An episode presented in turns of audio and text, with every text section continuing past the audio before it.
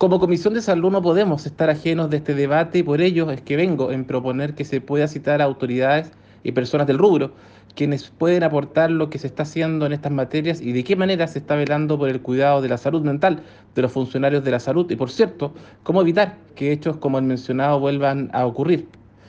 Estoy muy preocupado por la sanidad mental de los funcionarios de la salud, quienes están muy desgastados por el avanzado estado de la pandemia y el tiempo transcurrido sin descanso. Lo anterior no solo es importante por su bienestar físico y psicológico, sino que también por su eficiencia laboral y combate al COVID-19.